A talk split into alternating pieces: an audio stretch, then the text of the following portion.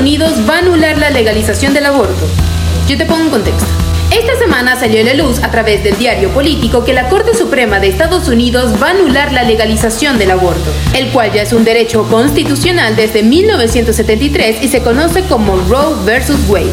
Pero vamos desde el principio. Resulta que hace unos días el diario político publicó un borrador inicial escrito por el juez Samuel Alito, el cual afirmaba que la Corte Suprema de Estados Unidos votó a favor de anular la Roe versus Wade.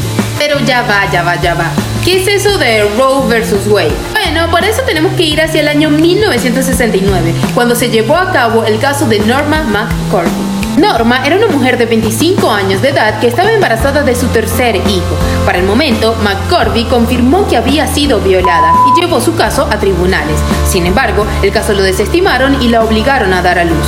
Ok, pero ¿eso qué tiene que ver con Roe versus Wade? Pues el seudónimo de Norma era Jane Roe y el fiscal defensor de la ley antiaborto se llamaba Henry Wade. Así que de ahí salen los nombres. El hecho es que desde ese momento Norma lleva su caso de apelación a tribunales en 1973. Para el momento solo se concebía el aborto en el caso que la madre estuviese en peligro. El caso llegó a la Corte Suprema y después de arduas discusiones y argumentaciones sobre la ley de Texas y de Georgia, se llegó a la decisión que el gobierno no tenía la suficiente potestad de prohibir los abortos. Así que la Corte Suprema decidió que la Constitución tenía que proteger el derecho de una mujer a abortar.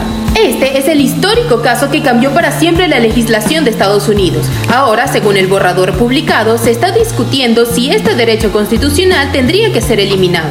Es importante destacar que si la Corte Suprema elimina esta protección federal, la decisión de mantener el aborto legal o ilegal será de cada uno de los estados. Y ya hay varios de ellos que anteriormente se han pronunciado sobre este tema. La Corte Suprema confirmó que este borrador es legítimo. Sin embargo, todavía no es ley. Se espera que para julio o junio se llegue a una conclusión sobre este tema.